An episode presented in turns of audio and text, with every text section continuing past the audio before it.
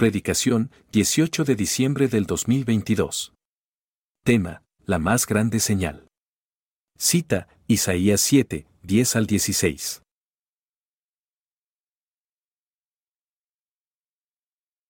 El libro del profeta Isaías, capítulo 7, versículos 10 al 16. Vamos a leer esta porción de las Escrituras, después vamos a orar y después empezamos a desmenuzar poco a poco el mensaje de este día.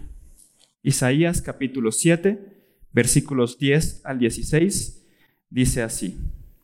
Habló también Jehová a Acaz diciendo, Pide para ti señal de Jehová tu Dios, demandándola ya sea de abajo en lo profundo o de arriba en lo alto. Y respondió Acaz, No pediré y no tentaré a Jehová. Dijo entonces Isaías, Oíd ahora, casa de David, ¿os es poco el ser molestos a los hombres, sino que también lo seáis a mi Dios?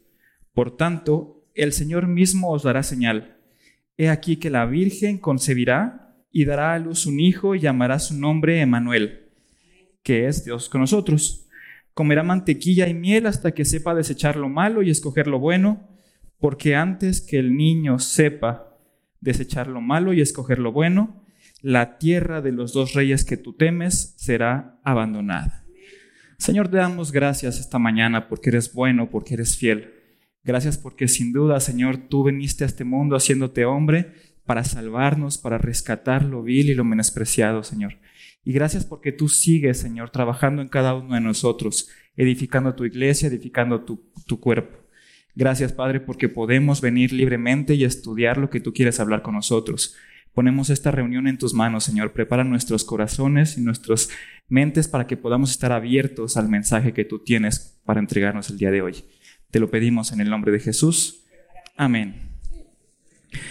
Dice el profeta Isaías al rey Acaz, pide para ti señal. Y responde Acaz, no pediré y no tentaré a Jehová, a Dios.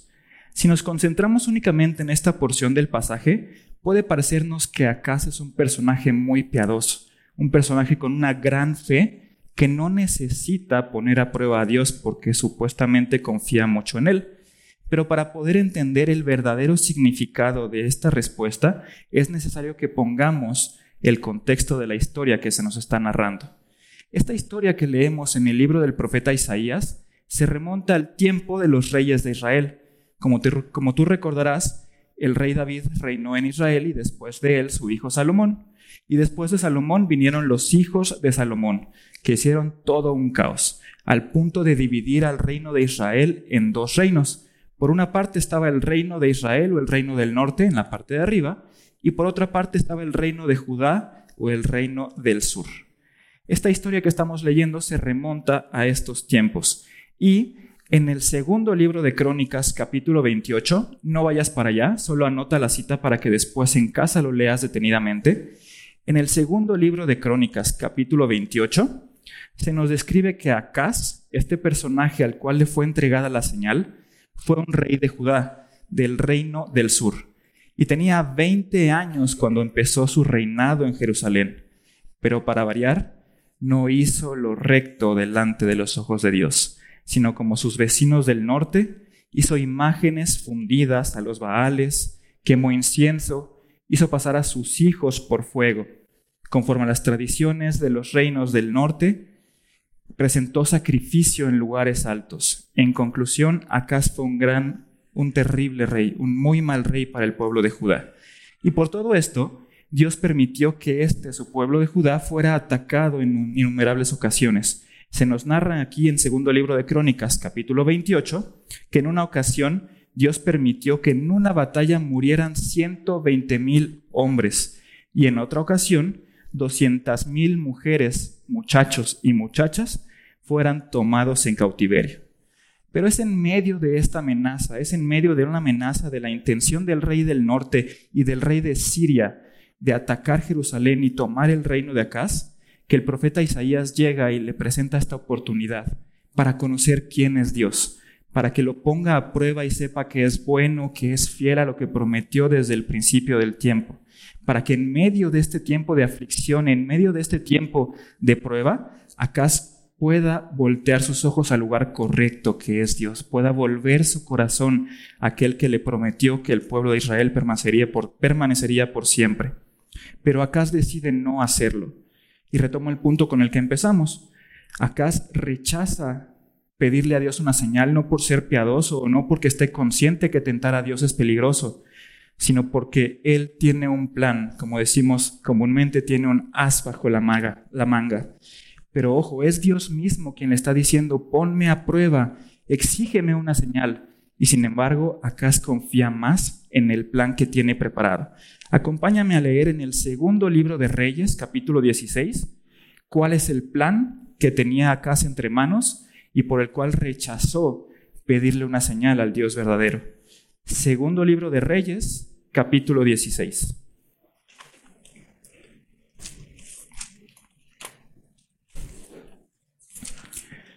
Segundo libro de Reyes, capítulo 16.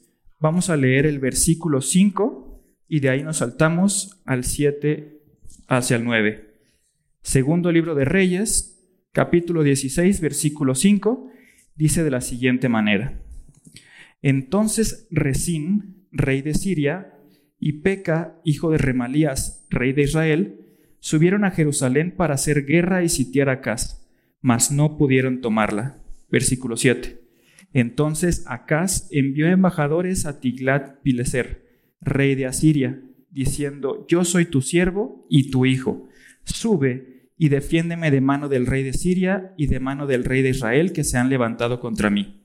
Y tomando Acaz la plata y el oro que se halló en la casa de Jehová y en los tesoros de la casa real, envió al rey de Asiria un presente.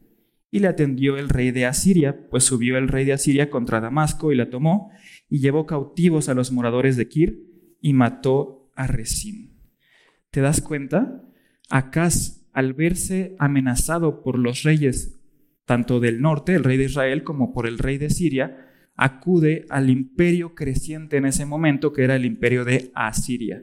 Uno es el imperio de Siria, otro es Asiria.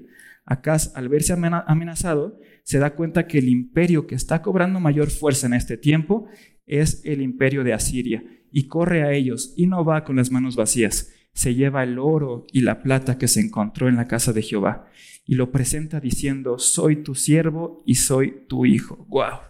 Qué doloroso leer que el rey de Judá ante otro rey se identifica como su siervo y su hijo.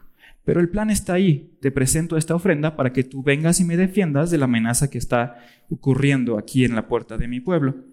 Y seguramente Acaz, cuando tiene su encuentro con Isaías, piensa, yo no puedo poner a prueba a Dios, yo no puedo pedirle una señal, porque si Él me la da, voy a tener que confiar en Dios y darle la espalda al imperio asirio, al que parece que me puede defender sin que haya consecuencias en lo futuro. Y es que, mis queridos hermanos, como hemos aprendido en nuestro estudio del Evangelio de Juan, la luz vino al mundo. La luz vino al mundo, gloria a Dios. Pero dice Juan 3:19, los hombres amaron más las tinieblas que la luz porque sus obras eran malas. No es que los hombres no entendieron la luz, no es que los hombres no hayan entendido la luz y por eso quedaron en tinieblas. No se trata de una cuestión de evidencia, no se trata de una cuestión de entendimiento, es un asunto de preferencia. Los hombres recibieron la luz, pero amaron más las tinieblas que la luz. Y con esto en mente, y habiendo dejado claro el contexto de nuestra historia, es que quiero pasar al primer punto del mensaje de hoy, la señal como una muestra del amor y la misericordia de Dios. Vamos a leer nuevamente Isaías capítulo 7, versículos 10 al 14, para darnos cuenta cómo la señal es una muestra del amor y misericordia de Dios. Isaías 7, versículos 10 al 14 dice de la siguiente manera. Habló también Jehová a Acaz, diciendo, pide para ti señal de Jehová tu Dios, demandándola ya sea de abajo en lo profundo o de arriba en lo alto. Y respondió Acaz, no pediré y no tentaré a Jehová. Dijo entonces Isaías, oíd ahora, casa de David, ¿os es poco el ser molestos a los hombres, sino que también lo seáis a mi Dios? Por tanto, el Señor mismo os dará señal. He aquí que la Virgen concebirá y dará a luz un hijo y llamará su nombre Emanuel, esto es, Dios con nosotros. A pesar de la respuesta negativa de Acaz, la señal le es dada. Y me encanta meditar en esto porque Dios conoce a Acaz. Dios conoce perfectamente lo que Acaz ha hecho. Dios conoce perfectamente el plan que tiene Acaz para sobrevivir a esta amenaza. Y no obstante que lo conoce a la perfección, Dios decide humillarse y a través del profeta Isaías darle una oportunidad para que se acerque, le conozca y se rinda ante su amor y su misericordia. Como Acaz rechazó el pedirle una señal a Dios, Dios le dio la señal que él quiso. Y esta es una profecía muy conocida y muy compartida, sobre todo en estas fechas de Navidad como en la que nos encontramos. Isaías 7:14. El Señor le dice, He aquí que la Virgen concebirá y dará a luz un hijo llamará su nombre Emanuel, Dios con nosotros. Esta profecía, esta señal que le da Isaías a Acaz, anticipa el nacimiento del Mesías, diciendo que va a nacer de una virgen y su cumplimiento tendría lugar mucho más allá del tiempo de Acaz, en la figura de nuestro Señor Jesucristo. Acompáñame rápidamente al Evangelio de Mateo, capítulo 1, para leer juntos el cumplimiento de esta señal. Mateo, capítulo 1, versículos 18 al 23. Mateo capítulo, 18, capítulo 1, perdón, versículos 18 al 23, dice de la siguiente manera. El nacimiento de Jesucristo fue así. Estando desposada María, su madre, con José, antes que se juntasen, se halló que había concebido del Espíritu Santo. José, su marido, como era justo y no quería infamarla, quiso dejarla secretamente. Y pensando él en esto, he aquí un ángel del Señor le apareció en sueños y le dijo, José, hijo de David, no temas recibir a María tu mujer, porque lo que en ella es engendrado del Espíritu Santo es. Y dará a luz un hijo, y llamará su nombre Jesús, porque él salvará a su pueblo de sus pecados. Todo esto aconteció para que se cumpliese lo dicho por el Señor por medio del profeta cuando dijo, He aquí una virgen concebirá, y dará a luz un hijo, y llamará su nombre Emanuel, que traducido es Dios con nosotros. Wow, familia. La señal dada por el profeta Isaías al rey Acaz, cumpliéndose en la persona de nuestro Señor Jesucristo. Para aquellos que son un poquito curiosos, como yo lo soy, pueden tener una observación al leer el versículo 21 que dice, dará a luz un hijo y llamará su nombre Jesús, porque él salvará a su pueblo de sus pecados. ¿Y por qué digo que llama la atención? Porque aquí nos dice que llamará su nombre Jesús. En Isaías nos decía que llamará su nombre Emanuel. Por fin, Jesús, Emanuel, o cómo habría de llamarse el Mesías prometido. Bueno, pues recordemos que la Biblia y sobre todo en el Antiguo Testamento, las personas recibían su nombre dependiendo de ciertas características o ciertas particularidades que se presentaban, ya sea a la hora de que su nacimiento era anunciado o cuando su nacimiento se presentaba. ¿Se acuerdan de Isaac? El hijo de Abraham. No le fue dado ese nombre cuando Sara se rió, cuando escuchó a Dios prometerle que tendría un hijo en su vejez. Pues precisamente Isaac significa eso, significa risa. ¿O qué me dices de Jacob? ¿Te acuerdas de Jacob y de Saúl? Jacob fue llamado así porque Jacob significa el que tomó por el calcañar. Y justamente nos narra la historia que así es como nació Jacob, aferrado al talón de su hermano Esaú. Y eso por mencionar unos breves ejemplos, pero ¿te acuerdas lo que estudiamos la semana pasada con el pastor Moy? El mismo profeta Isaías anunciando que niño nos es nacido, hijo nos es dado, y se llamará su nombre, ¿cómo? Admirable, consejero, Dios fuerte, Padre eterno, príncipe de paz. ¿Cuántos nombres tenemos ya? Jesús, Emanuel, Padre eterno, admirable, consejero. ¿Con cuál nos quedamos, familia? En mi opinión, el nombre de Emanuel, al igual que todos los que aparecen aquí en el capítulo 9 de Isaías, hacen referencia a las características que el Mesías iba a tener cuando caminara por esta tierra. Y si vamos por cada una de ellas, ponemos una palomita bien grande porque todas se cumplieron. Sin duda alguna, el Mesías es admirable, sin duda alguna es consejero, Padre eterno, Padre eterno, Dios fuerte, sin duda alguna es Emanuel, porque cuando el Mesías estaba caminando entre nosotros, era Dios caminando entre nosotros. ¿Recuerdas lo que dice Juan capítulo 1, verso 1? En el principio era el verbo, y el verbo era con Dios y el verbo era Dios. Ese verbo, ese Hijo de Dios era Dios mismo y caminó, caminó con nosotros, cumpliéndose el Emanuel, Dios con nosotros. Dicho sea de paso, la palabra Jesús es la traducción eh, griega del nombre Josué, que significa Dios salva. Así que también a través de la persona de Jesús, Dios nos salva. Así que también su nombre con el que lo conocemos en esta época hace alusión a una de las características principales de la persona de Jesús. No me quiero detener más en esto de los nombres, pero no hay duda, mis hermanos, que el nacimiento de Jesús es la más grande señal de amor y de misericordia que Dios le haya dado a este mundo. Como en el caso de Acaz, el nacimiento de Jesús es una oportunidad para conocerle, para venir a Él y llevar nuestras cargas a Él, para dejar de confiar en mis planes y poner nuestras vidas en sus manos. Antes de avanzar, quiero rápidamente aclarar un punto, porque no hay duda que esta señal que, que, Isaías le da al profeta Acaz tiene cumplimiento con el nacimiento de Jesús. Pero esto qué significaba para Acaz, quien fue el receptor primario de esta señal. Dios quiso mostrar su misericordia y su amor para con el rey Acaz y le dio esta señal. Y acompáñame a leer en Isaías 7, versículos 15 a 16, lo que Dios le dice a sobre este niño que había de nacer. Regresamos a nuestro pasaje base, que es Isaías 7, versículos 15 y 16, que dicen así, sobre el niño que había de nacer. Isaías 7, versículos 15 y 16. Comerá mantequilla y miel hasta que sepa desechar lo malo y escoger lo bueno. Porque antes que el niño sepa desechar lo malo y escoger lo bueno, la tierra de los reyes que tú temes será abandonada. Un capítulo el capítulo siguiente al capítulo en el que nos encontramos, Isaías 8, nos narra que Isaías tuvo un hijo y que antes de que ese hijo pudiera hablar, el rey de Asiria tomó Damasco y tomó Samaria. Damasco es la capital del reino de Siria y Samaria es la capital del reino de Israel.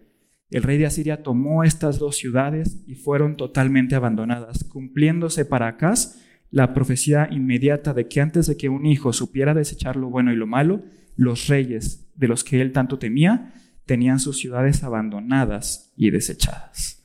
Ahora bien, en el tiempo del profeta Isaías, en que había gran eh, descomposición moral, gran descomposición social en el pueblo de Israel, eh, existió un profeta, un colega, vamos a llamarlo así, de Isaías, que también hablaba de parte de Dios, trayéndole esperanza a este pueblo.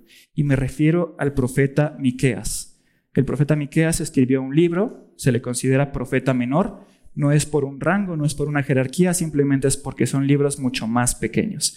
Y quiero que me acompañes a leer lo que el profeta Miqueas anunció respecto del nacimiento del Mesías, respecto de la celebración que ahora en Navidad estamos teniendo. Vamos a Miqueas capítulo 5, versículo 2.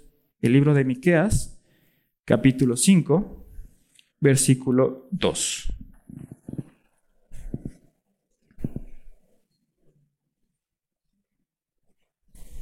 Miqueas está ubicado en tu Biblia más o menos después de Génesis y antes de Apocalipsis. Por ahí anda Miqueas. No, Miqueas está, es de los profetas menores después de Jonás y antes de Nahum. Miqueas capítulo 5, versículo 2, dice de la siguiente manera: Pero tú, Belén Efrata, pequeña para estar entre las familias de Judá, de ti me saldrá el que será Señor en Israel, y sus salidas son desde el principio, desde los días de la eternidad. Belén Efrata, de ti me saldrá el que será Señor en Israel. Esta señal también tuvo su cumplimiento en el nacimiento de nuestro Señor Jesucristo. Mateo en su Evangelio narra que el nacimiento del Mesías tuvo lugar en, Belén. Eh, llegaron los reyes de Oriente, que no son tres, no son Melchor, Gaspar y Baltasar, sino que son sabios de Oriente y mucho más de tres, llegaron con el rey y le preguntaron dónde había de nacer este Mesías. Y él eh, le pregunta a los sabios, y los sabios citan este pasaje de Miqueas: En Belén habría de nacer el que será Señor de Israel. Vale la pena recordar que Mateo es un evangelio escrito para judíos, para aquellos que conocían la ley, para aquellos que conocían las promesas dadas a través de Moisés y de los profetas. Y su propósito, el propósito de Mateo, en cierta manera, es demostrar que Cristo es este rey y Mesías de Israel. Hay quienes dicen que en Mateo se citan aproximadamente 60 profecías del Antiguo Testamento y el énfasis de Mateo es verificar en Cristo el cumplimiento de estas promesas. Acabamos de comprobar en estos minutos el cumplimiento de dos señales que apuntan a Jesús como el Mesías que había sido prometido desde antes del tiempo. Pero los judíos dirían, ah, la señal no se cumplió en su totalidad, porque Miqueas anunció que de Belén saldría quien sería Señor de Israel, Señor de Israel. Y definitivamente, mis hermanos, una cosa es cierta, Cristo vino a ser Señor. Pero ¿qué tipo de Señor? Los judíos terminaron crucificando a Jesús porque tenían una idea equivocada del reino que Cristo vino a establecer en su primera venida. Para nosotros que tenemos la historia de redención completa en nuestras Biblias, es muy fácil voltearnos y criticar a los judíos y decir, ¿cómo no te diste cuenta que este era el Mesías al que estabas tú esperando? Pero lamentablemente el día de hoy se vive un problema similar al que tenían los judíos del tiempo de Jesús. Lamentablemente hay personas que vienen a Cristo para buscar que se arregle la situación complicada por la que están pasando, que se arregle su matrimonio, que tienen hijos, nietos o sobrinos rebeldes y vienen a Cristo para que sus hijos sean más obedientes. Personas enfermas o personas que están pasando por una situación de pobreza y vienen a Cristo específicamente buscando que su situación sea arreglada. Y la verdad es que, mis hermanos, de eso no se trata el Evangelio. El problema que llevó a los judíos a crucificar a Cristo es el mismo problema que existe en las personas del día de hoy, porque la naturaleza humana no ha cambiado ni cambiará por el simple paso del tiempo. El ser humano, como lo hemos visto en nuestro estudio de Romanos, por naturaleza quiere ser dueño y señor de su vida y no concibe someter su voluntad a la de alguien más, aunque, aunque ese alguien más sea Dios mismo. ¿Te acuerdas? El hombre desechando el consejo de Dios y queriendo ser su propio Dios, creyendo incluso que sabe más que el mismo Dios.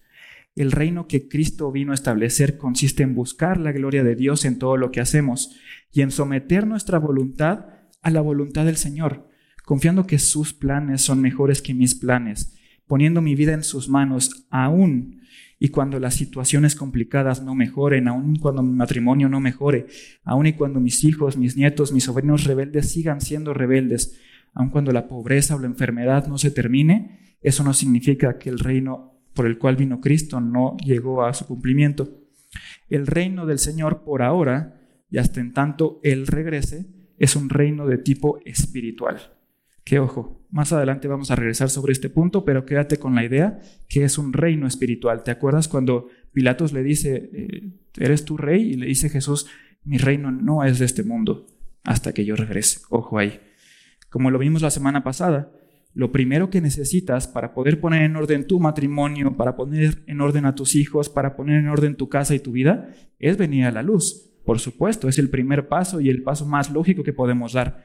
Pero el hecho de que tú vengas a la luz no tiene como consecuencia automática que tus situaciones, complicaciones o tribulaciones se vayan a arreglar. Con esto en mente vamos a pasar al segundo punto del mensaje de hoy, y es el nacimiento de Jesús como requisito indispensable para el cumplimiento del propósito del hombre. Repito, el nacimiento de Jesús, punto número dos, como requisito indispensable para el cumplimiento del propósito del hombre. Ya parecemos loros, ¿no? Que repiten y repiten y repiten, pero la verdad es que si el Señor repite algo es porque es importante. Y sé que en la mañana lo vimos, pero también sé que varios de ustedes no pudieron llegar a nuestro estudio de Romanos. Pero quiero preguntarles, mis hermanos, ¿cuál es el propósito del hombre. O dicho de otra manera, ¿para qué fue creado el hombre? ¿Para qué Dios creó al hombre? Para ser santo, Chelita. Muchas gracias. Vamos todos juntos a Efesio para leerlos una vez más. Vamos al libro de Efesios, capítulo 1, por favor. Efesios, capítulo 1, versículos 3 al 7, dicen de la siguiente manera.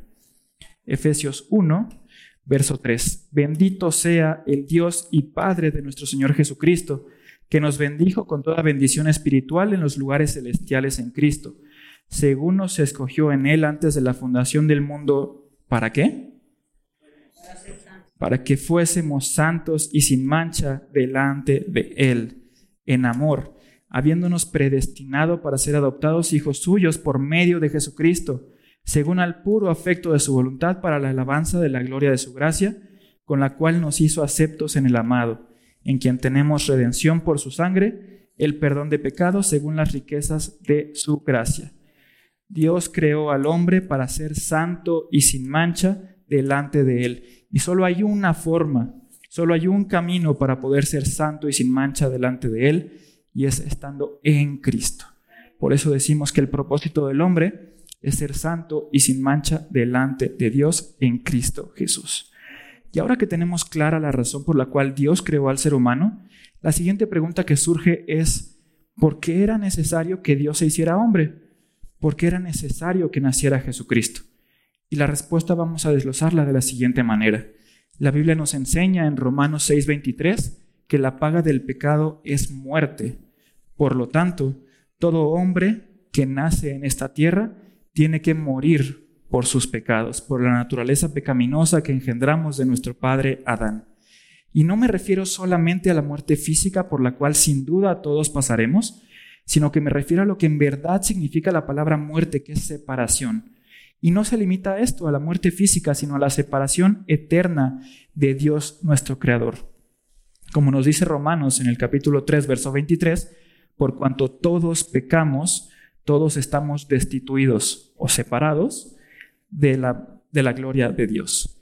Así que la única forma en que Dios podía salvar a la humanidad y que quedara intacta su justicia es con la muerte de alguien, pero no con la muerte de cualquier persona, no. Se necesitaba la muerte de un inocente, la muerte de alguien perfecto, que no tuviera cuentas pendientes con Dios y que hubiera vivido una vida cumplidora de la ley en su totalidad. Y mis hermanos, solo hay alguien que cubre las características que acabamos de decir, el Cordero de Dios, Jesucristo nuestro Señor. Y sí, mis hermanos, en estas fechas celebramos con mucho gozo y con mucho entusiasmo y con gran felicidad el nacimiento de nuestro Señor Jesucristo, porque sin duda es el acontecimiento más grande de la historia humana pues el Dios creador del cielo, la tierra, las estrellas, el mar y de todo lo que en ellos hay, se introdujo en la historia humana para corregir el mayor problema de la humanidad, que es el pecado. Pero no hay que perder de vista una cosa. Jesús no se quedó siendo un niño como el que vemos en los, eh, nacimientos que se representan el día de hoy. Y ojo, con esto no quiero decir que eso sea o que eso no sea una cena gloriosa, es una cena por la cual damos gracias a Dios y nos reunimos y festejamos y celebramos todo el, mes de diciembre. Pero Jesús creció y vivió una vida de obediencia perfecta que tú y que yo no podemos vivir. Y a pesar de ello fue llevado a la cruz como un criminal, fue crucificado para con su sangre lavarnos y limpiarnos y sustituirnos porque nosotros éramos los que merecíamos esa muerte. Pero al ir Él como un inocente a la cruz, paga nuestras culpas, paga nuestra deuda con la justicia santa de Dios. No había otra manera, mis hermanos, no había otra forma. Como ya se ha dicho en otras ocasiones, la cruz no fue el plan B que a Dios se le ocurrió para salvar lo que se había perdido, no. Solo en Cristo y su obra en la cruz desde antes de la fundación del mundo existía la posibilidad de cumplir el propósito del hombre de ser santo y sin mancha delante de Dios. Solamente viniendo a Cristo en arrepentimiento y fe es que somos salvos y tenemos verdadero perdón de pecados. Es solo por gracia, es solo por Cristo y es solo por medio de la fe. Solo creyendo en Él, confiando en que su sacrificio fue aceptado por Dios y suficiente para limpiarme y salvarme, es que verdaderamente tengo el regalo de la vida eterna. Dicen que todos los caminos llevan a Roma, pero no todos los caminos llevan a Dios. Solo uno es el camino, la verdad y la vida, y es Cristo nuestro Señor. En estas épocas de Navidad vemos las tiendas y centros comerciales llenos de gente buscando un regalo para sus familiares y para sus seres queridos. Pero ¿no sería el mejor regalo que pudiéramos dar que presentar el Evangelio de Dios, el Evangelio de Cristo y a Cristo crucificado? No hay mejor regalo que llevar este mensaje, las buenas nuevas de salvación, a quien no lo conoce. Y con esto quiero pasar al tercer y último punto de este mensaje, que es la cruz como la más grande señal. La cruz como la más grande señal. Mis hermanos, cuando nosotros predicamos el Evangelio de Cristo, las buenas nuevas de salvación, nos topamos con una resistencia importante que tiene su origen en distintas clases de argumentos. Pero algo muy frecuente o lo que más se escucha cuando tú le predicas a alguien el Evangelio es... Eh, ¿Sí se escucha bien? Gracias, perdón. Un, argumento muy frecuente que se escucha cuando le predicas a alguien el Evangelio es que ponen en duda la existencia de Dios. Porque nosotros predicamos a un Dios justo, a un Dios bueno, a un Dios de amor. Y la gente puede decir como un Dios justo, como un Dios bueno, como un Dios de amor, permite tanta maldad como lo que se ha visto en la historia de la humanidad. Y no quiero darte argumentos para que ganes discusiones, no. Simplemente quiero que el día de hoy quede claro que en primer lugar Dios es bueno, porque Dios es bueno. Y su bondad no deriva ni es consecuencia de tus circunstancias, de mis circunstancias o de las circunstancias del mundo. No, mis queridos hermanos, la cruz, la cruz es la más grande señal de la bondad, la misericordia y del amor que Dios tuvo a este mundo. Porque de tal manera amó Dios al mundo que envió a su Hijo unigénito. ¿Para qué? Para que todo aquel que en él cree no se pierda, mas tenga vida eterna. Dios es bueno, familia. Dios es bueno no porque yo esté sano, no porque tú no estés enfermo, no porque estés bien con tu esposa, no porque tus hijos sean obedientes. Dios es bueno porque Él envió a su Hijo unigénito a morir en una cruz para rescatar a toda la humanidad. Siendo sus enemigos, Cristo vino a morir por nosotros. ¿Qué otra señal quieres? ¿Qué señal más grande puedes encontrar respecto del amor, la bondad y la misericordia de Dios que el haber enviado a su, hijo a su Hijo unigénito a tomar nuestro lugar? La respuesta es sencilla, no la hay. No existe una mayor prueba que la cruz para nosotros. Y para nosotros, hoy más que nunca se requiere tener claro en qué consiste el Evangelio y en qué consiste la obra de Cristo en la cruz y su resurrección. Porque cada uno de nosotros hemos puesto nuestra fe y nuestra confianza en ese sacrificio. Dijimos hace rato que el reino de Cristo es un reino espiritual, hasta en tanto Él no regrese. Pero este reino espiritual tiene consecuencias palpables y reales en la realidad. Pues cada uno de nosotros que hemos confiado en el sacrificio de Cristo, hemos recibido poder. Poder para vivir conforme a su voluntad. Poder para vivir vidas como las que Cristo vivió. Poder para amar, no solo a los que me aman, sino también a mis enemigos, poder para perdonar, porque el perdón no es natural al ser humano. Solamente aquel hombre que tiene su naturaleza renovada por la obra de Cristo en la cruz es capaz de pasar por alto una ofensa, es capaz de perdonar y poder para servir. No es fácil estar aquí desde temprano arreglando sillas, ensayando la banda, estudiando para dar un mensaje. No, todo este servicio no es natural al ser humano es inspirado, es dado, es regalado por la obra del Evangelio en mi vida. Y es sencillo, solo es una cuestión de ser conscientes de dónde estamos sentados. Estamos sentados en lugares celestiales con Cristo Jesús.